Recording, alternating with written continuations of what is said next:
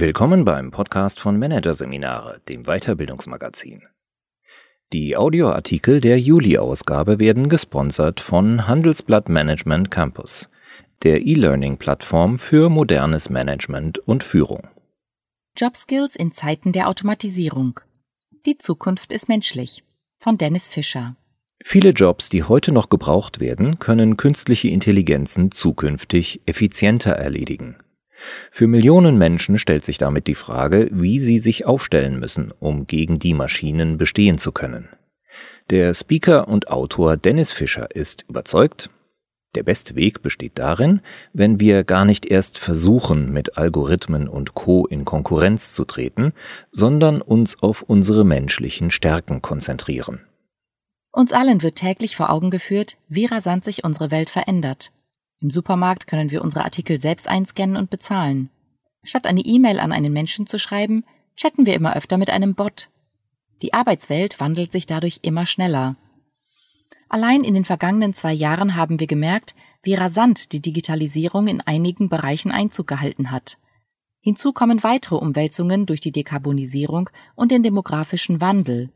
Alles zusammen wird in den kommenden zehn Jahren exponentielle Veränderungen in der Berufswelt auslösen wobei die Digitalisierung vermutlich den größten Effekt hat und uns, was unsere Beschäftigungsfähigkeit angeht, am meisten unter Druck setzen wird. Eine Meta-Erhebung der University of Washington und der Firma Microsoft hat zahlreiche Studien rund um die Zusammenarbeit von Menschen und künstlichen Intelligenzen, kurz KI, analysiert. Dabei wurde festgestellt, dass eine KI, die allein entscheiden durfte, letztlich zu besseren Ergebnissen kam als gemischte Teams aus Menschen und KI. Auch wenn wir es nicht gerne hören, die Leistung verringerte sich, sobald der Mensch in den Prozess mit einbezogen wurde. Wir sollten unsere Augen daher nicht vor der Erkenntnis verschließen, dass es schon heute zahlreiche Aufgaben gibt, bei denen uns die Maschinen abhängen. Tendenz steigend. Die Unternehmensberatung McKinsey prognostiziert denn auch, dass sich bis zum Jahr 2030 in Deutschland sechs Millionen Menschen eine andere Beschäftigung suchen müssen. Und das, obwohl es bisher nur sogenannte schwache KI gibt, also künstliche Intelligenz, die einzig auf einem Gebiet herausragend ist. Diese schwache KI finden wir heute schon überall in unserem Alltag, etwa Spamfilter im E-Mail-Postfach, Videovorschläge bei Netflix, die Einparkhilfe im Auto und natürlich Suchmaschinen. Selbst ein Roboter, der uns das Essen im Lokal servieren könnte, wäre bis dato noch damit überfordert, wenn eine ihm unbekannte Situation auftritt mal eben einen kleinen Keil unter den Tisch legen, weil zu sehen war, dass dieser wackelt, wie es eine menschliche Kellnerin tun würde? Kann so ein Roboter höchstwahrscheinlich noch sehr lange nicht. Forscher sprechen vom Moravec'schen Paradox. Demzufolge stellen Intelligenztests für eine KI zwar kein Problem dar, aber schon für die einfachsten sensorischen und motorischen Fähigkeiten, die für Menschen kein Problem sind, brauchen Computer enorme Rechenleistungen. Eine starke KI wäre allerdings die nächste Weiterentwicklung. Sie könnte bestimmte Muster von einem Bereich auf einen anderen übertragen und damit tatsächlich irgendwann intelligenter werden als wir Menschen. Um auch dann noch zukunftsfähig zu bleiben, sollte es uns nicht darum gehen, mit den Maschinen in den Wettbewerb zu treten, denn diesen Kampf werden wir verlieren. Zentral ist vielmehr die Überlegung, inwiefern wir uns von Algorithmen, Robotern und künstlichen Intelligenzen unterscheiden und wie wir unsere speziell menschlichen Kompetenzen stärken können, statt zu versuchen, selbst immer effizienter zu werden. Effizienz braucht es vor allem beim Abarbeiten von Routinearbeiten. Tätigkeiten wie Fließbandarbeit, Buchhaltung oder Sprachübersetzungen nimmt uns die künstliche Intelligenz heute schon weitgehend ab. Ähnlich sieht es bei organisatorischen und Planungstätigkeiten aus. Musste man ehemals noch via E-Mail-Ping-Pong Termine vereinbaren, läuft derartiges bereits heute oft automatisch über Buchungswebsites. Und es sind nicht nur die körperlichen Routinearbeiten und die ganz simplen geistigen Routinetätigkeiten, die immer weniger gefragt sind.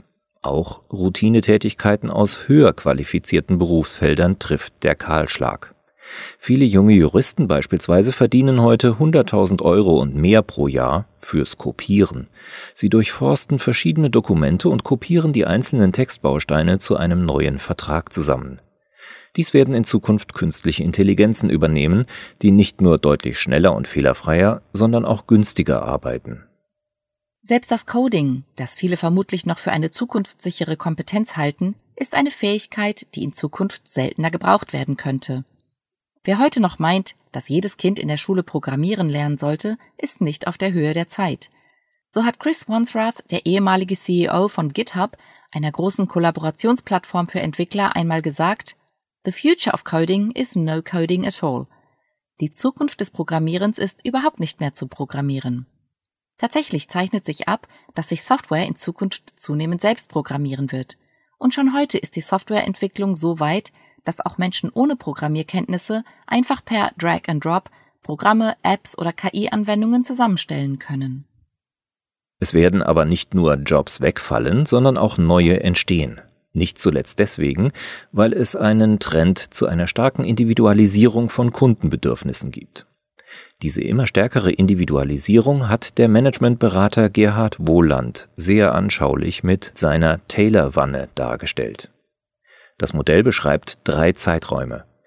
Die Zeitspanne vor der Industrialisierung nennt Wohland das Manufakturzeitalter. Hier gab es überwiegend lokale Märkte und eine hohe Individualisierung. Schmiede, Schuster und Co. haben nur auf Bestellung gearbeitet und Produkte individuell auf ihre Kunden angepasst.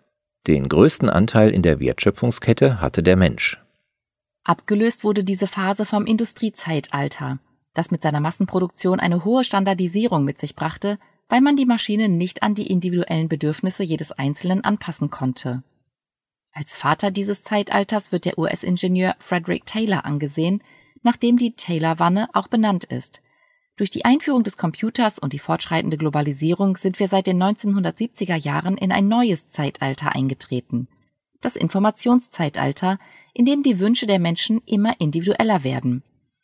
Dies kann teilweise durch Maschinen abgedeckt werden, wenn etwa Autos individuell konfiguriert werden können. Aber auch der Mensch spielt wieder eine wichtige Rolle egal ob er Artikel auf Wikipedia schreibt oder selbst gehäkelte Topflappen über die Online-Plattform Etsy verkauft. Wer sich jetzt fragt, ob der eigene Job den wachsenden Ansprüchen an Individualisierung genügt oder schlimmstenfalls in die Kategorie kann KI besser fällt, sollte sich einige teils provokante Fragen stellen, um die eigene Aufgabe einmal aus einem anderen Blickwinkel zu betrachten. Beispielsweise diese. Erstens. Vermittel ich ein Gefühl, eine gute Faustformel ist folgende. Wenn es darum geht, andere Menschen etwas fühlen zu lassen, dann hat der eigene Job gute Überlebenschancen, egal ob im Hotel an der Rezeption, im Massagestudio, als Regisseur oder in einer Marketingabteilung. Gefühle sind tief in uns Menschen verankert und wir lieben große Emotionen. Bis diese von künstlicher Intelligenz oder Maschinen vermittelt werden können, wird es noch eine ganze Weile dauern. Zweitens bin ich eine Schnittstelle. Heute kann man per Google Sprach-KI per Anruf einen Tisch im Restaurant reservieren. Das geht ohne weiteres, weil der Mensch am anderen Ende der Leitung, der die Reservierung ehemals angenommen hat, letztlich nur eine Schnittstelle war, über die der Termin ins Buchungssystem eingetragen wurde. Wenn der eigene Job im Grunde eine solche Schnittstelle zwischen zwei Computern ist, die genauso gut irgendwann auch direkt miteinander kommunizieren können, dann ist die Wahrscheinlichkeit hoch, dass die Tätigkeit der Automatisierung zum Opfer fällt. Drittens. Kann ich ein Handbuch zu meinem Job schreiben? Zunächst werden Jobs der künstlichen Intelligenz zum Opfer fallen, für die man theoretisch ein Handbuch erstellen kann, mit dessen Hilfe eine andere Person den Job in einigen Wochen erlernen könnte. Wenn das beim eigenen Job funktionieren würde, steht es schlecht um ihn. Und zwar ganz gleich, ob das Handbuch dünn wie ein Manual oder dick wie die Bibel ist. Viertens, kann ich mich kreativ betätigen? Ist der eigene Job so beschaffen, dass man sich darin ab und an kreativ ausleben, eigene Ideen einbringen kann? Oder wird darin streng Dienst nach Vorschrift verrichtet? Ist letzteres der Fall, ist die Wahrscheinlichkeit einer Automatisierung hoch. Fünftens. Entwickle ich den Teller oder wasche ich ihn? Ein Teller wird einmal designt, aber tausendmal gewaschen. Welche Aufgabe schafft einen größeren Mehrwert?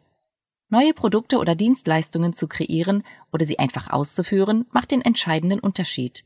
Denn bei allem Fortschritt, den KI auch in Sachen Kreativität macht, wird die Neukreation von etwas auch weiterhin überwiegend von Menschen ausgeführt. Sechstens, führe ich andere Menschen. Auch wenn es Studien gibt, denen zufolge viele Menschen lieber von einer künstlichen Intelligenz als von einer menschlichen Führungskraft geführt werden möchten, beispielsweise weil sie die KI als gerechter empfinden, werden wirkliche Leader in den nächsten Jahren wichtiger. Und siebtens, hebe ich mich von Kollegen ab? Egal, wie gefährdet die eigene Branche sein mag, es wird immer welche geben, die zum Beispiel trotz selbstfahrenden Fahrzeugen im ÖPNV noch als Busfahrerin arbeiten werden, sofern sie sich abheben, sich zum Beispiel auf eine spezielle Nische fokussiert haben. So könnte die Busfahrerin der KI etwas voraus haben, weil sie mit ihrem Bus in entlegene Dörfer fährt, die von den autonom fahrenden Autos nicht erreicht werden.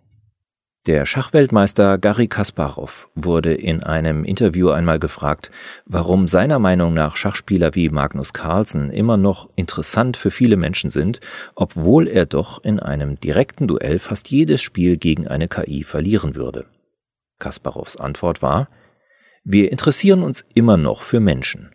Autos fahren auch schneller als Menschen, aber was macht das für einen Unterschied? Der menschliche Wettbewerb ist immer noch da, weil wir herausfinden möchten, ob unser Team immer noch das Beste der Welt ist. Viele Dinge, die wir automatisieren könnten, wollen wir gar nicht automatisieren. Der menschliche Anteil ist uns einfach zu wichtig. Wenn wir einen Krankenwagen rufen, wollen wir nicht erst durch eine automatisierte Ansage klicken. Wenn wir romantisch essen gehen, wollen die meisten von uns wahrscheinlich nicht von einem Roboter bedient werden. Ergo gilt, je menschlicher wir in Zukunft sind, desto höher ist die Wahrscheinlichkeit, dass wir beruflich erfolgreich sein werden. Man sollte sich also nicht die Frage stellen, ob der eigene Job ersetzt werden kann. Man sollte vielmehr fragen, wie man seinen Job so gestalten kann, dass er nicht zu ersetzen ist. Es geht also darum, uns auf unsere menschlichen Skills zu konzentrieren. Dabei kommt es nicht darauf an, irgendwelche neuen futuristischen Kompetenzen zu entwickeln. Vielmehr zählen zu den relevanten Future Work Skills einige alte Bekannte lebenslanges Lernen, kritisches Denken, Resilienz, Empathie, Kreativität, Selbstmanagement, die Fähigkeit, komplexe Probleme zu lösen, kommunikative Kompetenz und unternehmerisches Denken. Beispiel Empathie. Empathie meint die Bereitschaft und Fähigkeit, Empfindungen, Emotionen, Gedanken, Motive und Persönlichkeitsmerkmale einer anderen Person zu erkennen, zu verstehen und nachzuempfinden. Dabei unterscheidet man drei Arten. Die emotionale Empathie ist die intensivste Form der Empathie. Man erlebt die Emotionen des Gegenübers quasi mit. Aus diesem Grund wird sie auch als Mitgefühl bezeichnet. Die zweite Form der Empathie ist die kognitive Empathie. Durch sie sind wir in der Lage, Motive und Empfindungen unseres Gegenübers kognitiv nachzuvollziehen, ohne die selbst zu fühlen. Es geht also darum, die Perspektive der anderen Person verstehen zu können. Die dritte Form der Empathie ist die soziale Empathie. Sie ermöglicht es uns, das Verhalten von Gruppen zu verstehen und zu beeinflussen. Wir verstehen, wie ein Team denkt und fühlt und können daraus gewisse Handlungen vorhersagen. Von diesen drei Arten der Empathie werden Maschinen, Roboter und künstliche Intelligenzen die zweite und die dritte bald simulieren und interpretieren können. Die kognitive Empathie können Sprachassistenten wie Alexa heute schon simulieren. Bereits 2018 hat Amazon ein Patent angemeldet, das Alexa in die Lage versetzt, die Stimme des Nutzers zu analysieren und daraus Rückschlüsse auf Krankheiten zu ziehen. Dieses maschinell erzeugte Mitgefühl nennt man in der Forschung Artificial Empathy. Die Forschenden gehen allerdings noch einen Schritt weiter. Die Maschine erkennt nicht nur, wie man sich fühlt, sondern passt sich entsprechend an. Mit genügend Trainingsdaten sollte es dann auch kein Problem mehr sein, die soziale Empathie in einen Algorithmus zu packen. Anhand der Wortwahl in E-Mails können digitale Assistenten dann herausfinden, welche Stimmung in einem Team herrscht und wer dort die wirklichen Leader sind, lange bevor die offizielle Führungskraft es spürt. Was jedoch noch viele Jahre uns Menschen vorbehalten sein wird, ist die emotionale Empathie.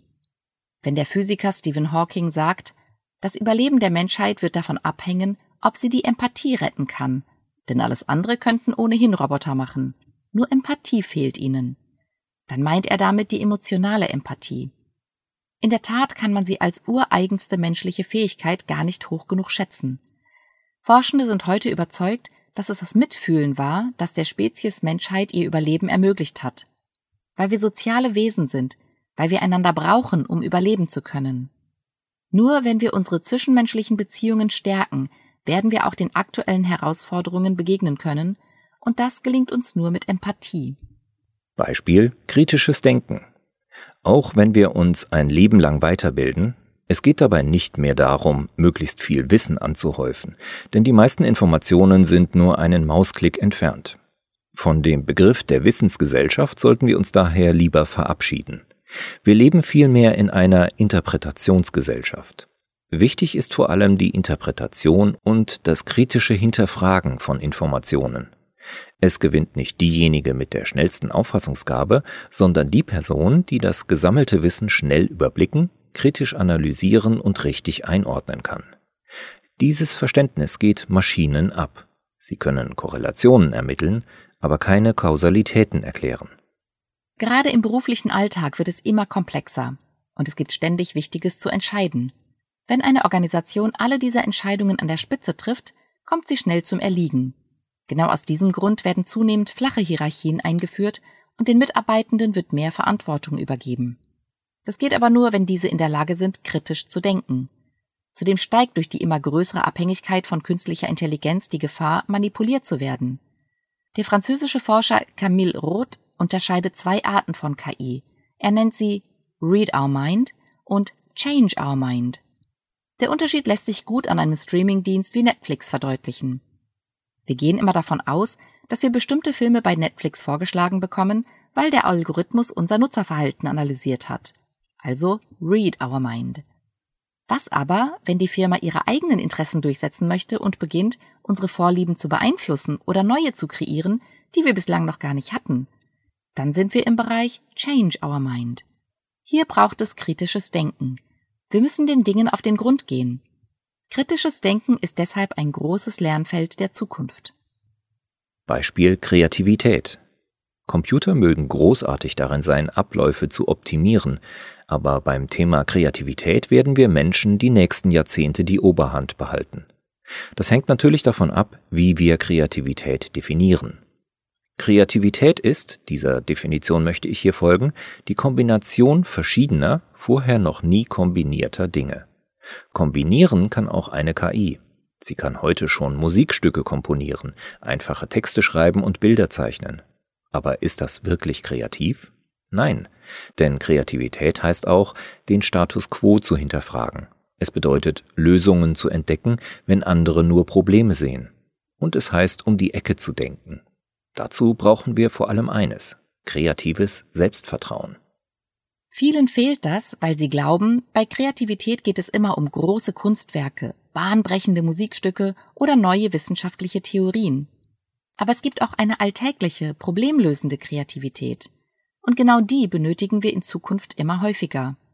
Das Gute ist, sie lässt sich trainieren, man kann das üben.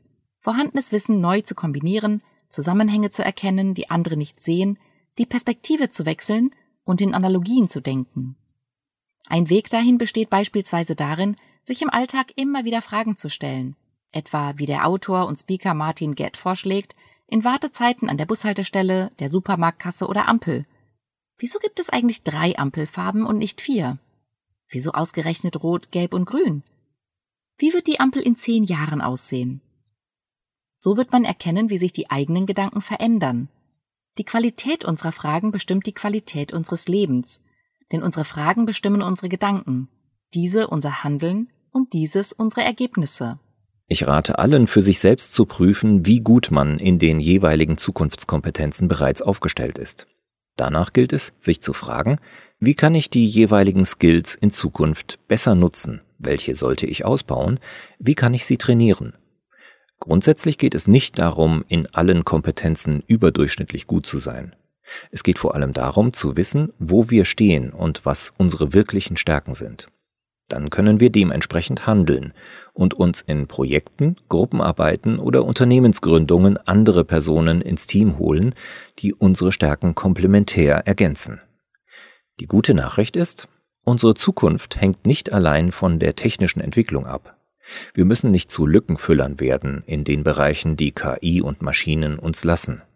Wir können unsere Zukunft selbst gestalten, indem wir uns weiterentwickeln.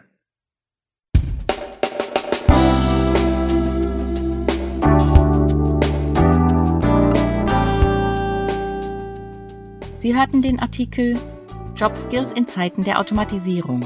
Die Zukunft ist menschlich von Dennis Fischer aus der Ausgabe Juli 2022 von Managerseminare, produziert von Voiceletter. Weitere Podcasts aus der aktuellen Ausgabe behandeln die Themen Tabus im Change, über Elefanten reden und Präsenzarbeit anders denken, das neue Nicht-Normal. Weitere interessante Inhalte finden Sie auf der Homepage unter managerseminare.de und im Newsblog unter managerseminare.de/blog.